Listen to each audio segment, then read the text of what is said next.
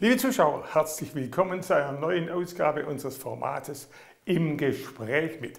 Heute zu Gast der neue Prälat äh, in Reutlingen, der ja, vor ziemlich genau einem Monat in sein neues Amt in der Marienkirche eingesetzt wurde, Markus Schoch.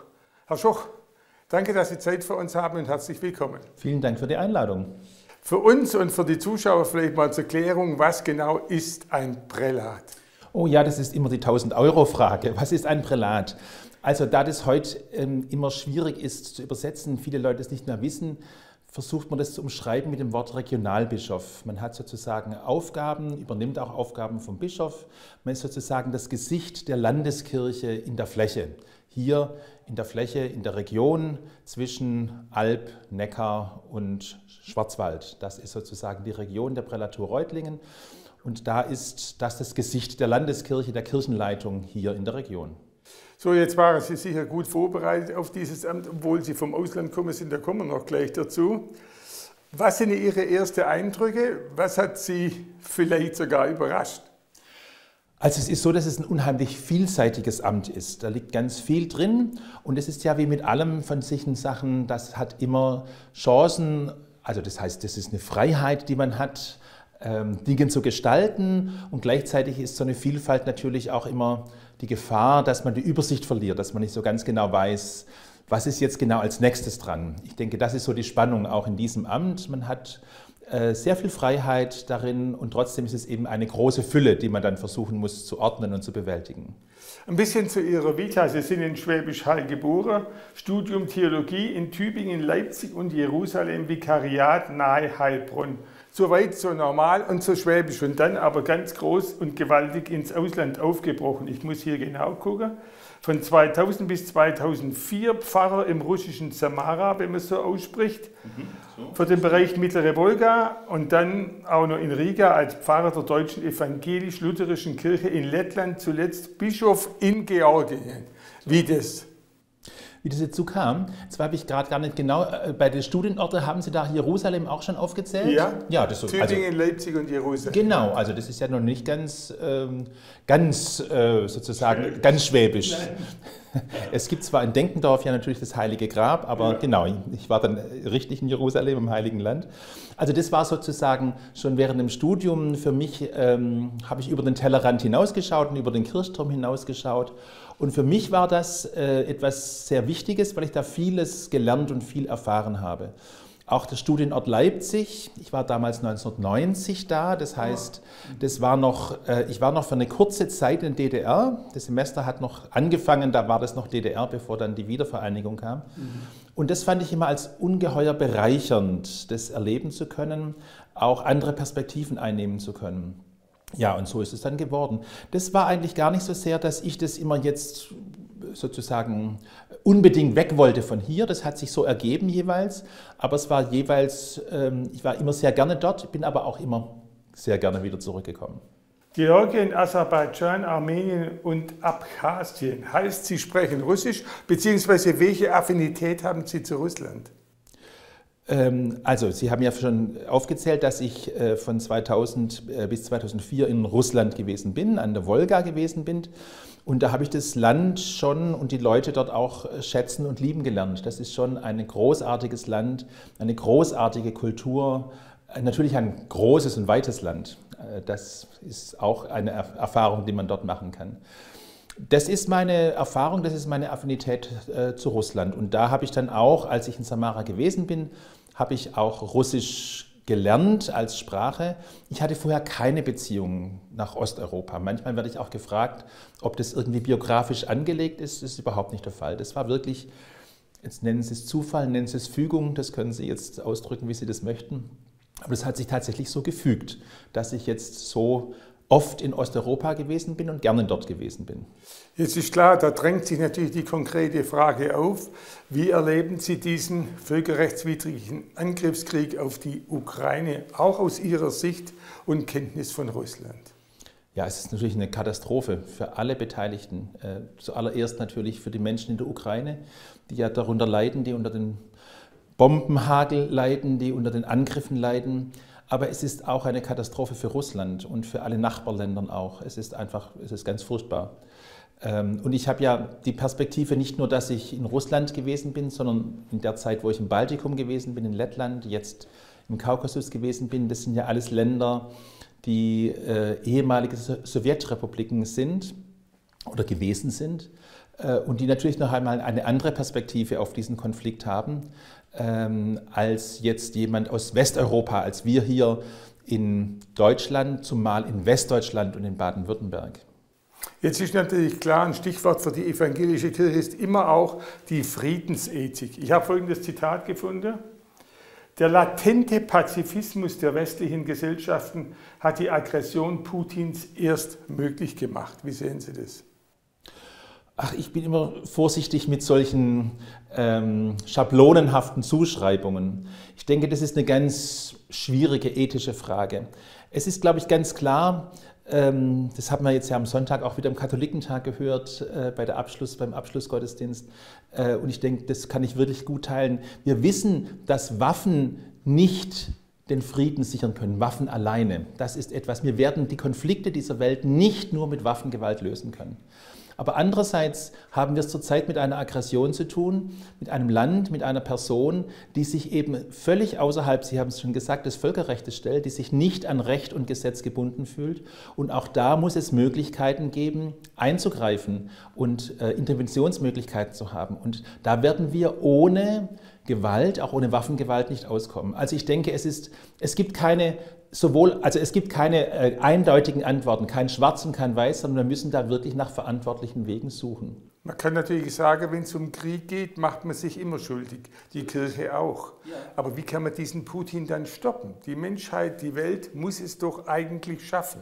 Ich sehe gerade auch keine anderen Möglichkeiten als das, dass man der Ukraine hilft, sich selber verteidigen zu können. Ich sehe da gerade auch keine anderen Möglichkeiten. Es muss uns nur klar sein, das ist nicht das Ende. Wir müssen trotzdem nachher im Gespräch sein. Es wird Russland nicht von der Landkarte verschwinden. Es ist nach wie vor ein wichtiges Gegenstand, ein wichtiges Land, auch im gemeinsamen Europa. Und wir müssen es schaffen, auch mit diesem Land nachher, nach Beendigung des Krieges, wieder zusammenzuarbeiten. Und jetzt nach diesen Jahren im Ausland Osteuropa, Russland wieder zurück im Schwabenland. Und was findet man vor? Goethe würde sagen, der Zustand der Kirchen ist beklagenswert. Kirchenaustritte. Zum ersten Mal sind weniger Menschen Mitglied in der evangelischen und katholischen Kirche in der Bevölkerung äh, als nicht. Wie sehen Sie das? Ja, das, ist eine, das? das ist eine Tatsache. Woher kommt das? Ich denke, das sind ganz viele, da gibt es auch nicht nur eine Ursache, da gibt es ganz viele Ursachen.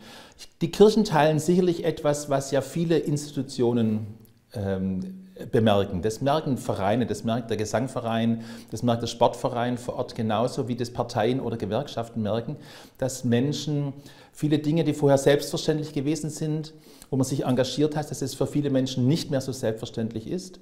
Und dann gibt es natürlich auch hausgemachte Probleme der Kirche. Es ist ja die Frage ähm, der Missbrauchsskandale, wo einfach Kirche nicht so gehandelt hat, wie es ihrem Selbstverständnis entspricht.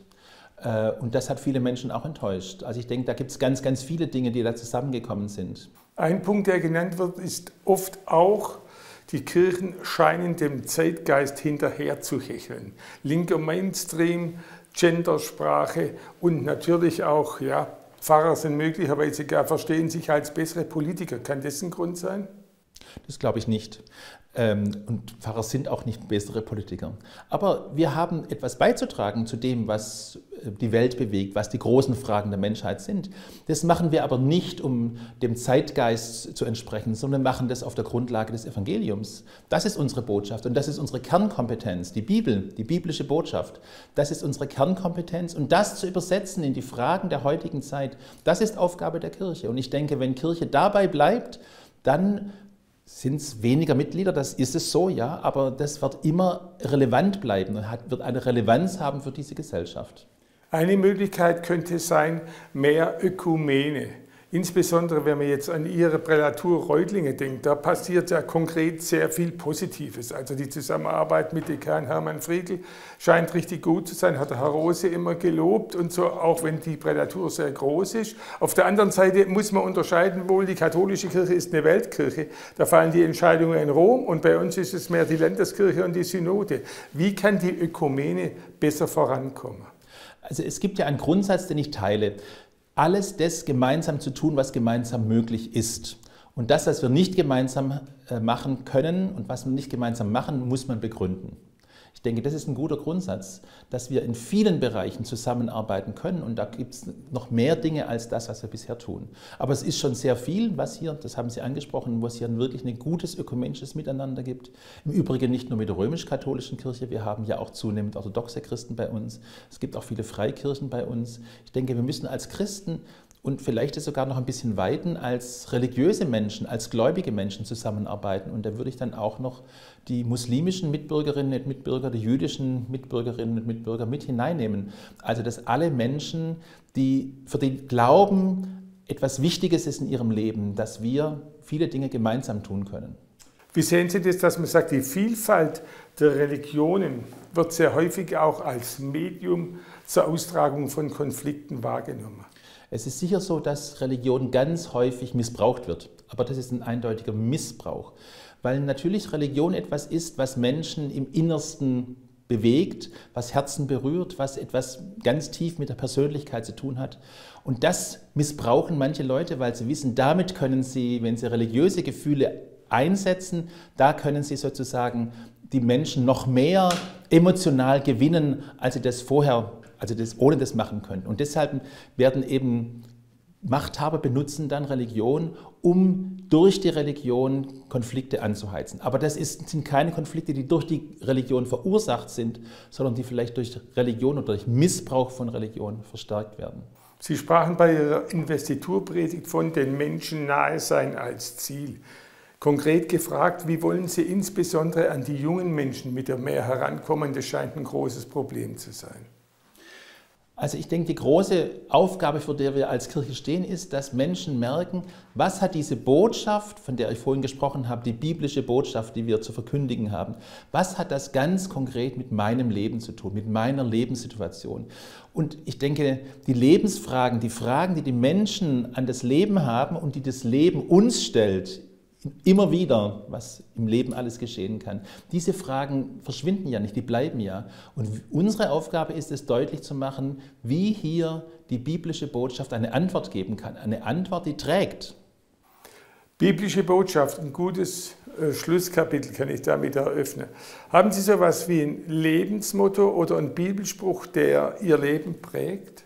Oder leitet? Ich könnte jetzt nicht ein Bibelwort sagen. Die Bibel ist ja so ein tolles Buch, ein solchen Reichtum, ein Schatz, dass es immer wieder für jede Situation andere Worte gibt, die mir wichtig sind. Ich habe jetzt nicht ein Motto, das ich sagen kann, das ist es, sondern es ist immer wieder neu, dass ein biblisches Wort zu mir spricht.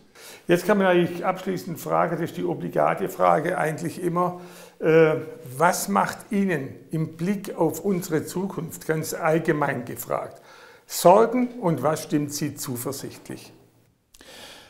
Also was mir schon Sorgen macht, wenn ich unsere Gesellschaft hier anblicke, dann ist es, manche Leute nennen das ja diese zunehmende Segmentierung, dass man das Gefühl hat, dass so das Gemeinschaftliche von vielen Menschen gar nicht mehr so gesehen werden, sondern dass immer nur Partikularinteressen oder sogar Einzelinteressen gesehen werden, dass es nur noch um mich geht und nicht um das Ganze, das große Ganze und dass viele Menschen gar nicht mehr bereit sind, wirklich sozusagen ähm, ja, das große Ganze in Blick zu nehmen. Ich finde, das hat man jetzt in letzter Zeit gerade in der Corona-Krise sehr stark gemerkt, dass es viele Menschen gegeben hat, die dann nur noch auf sich selber geschaut haben und nicht mehr aufs große Ganze.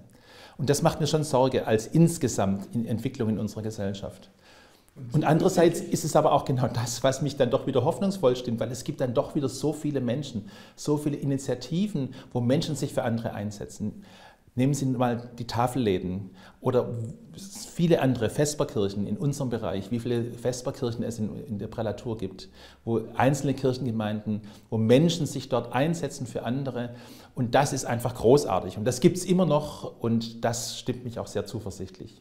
Herr Schoch, vielen Dank und weiterhin diese spürbare Dynamik und Freude bei der Arbeit. Vielen Dank für die Einladung. Danke für das Gespräch. Liebe Zuschauer, turbulente Zeiten, rasanter Wandel.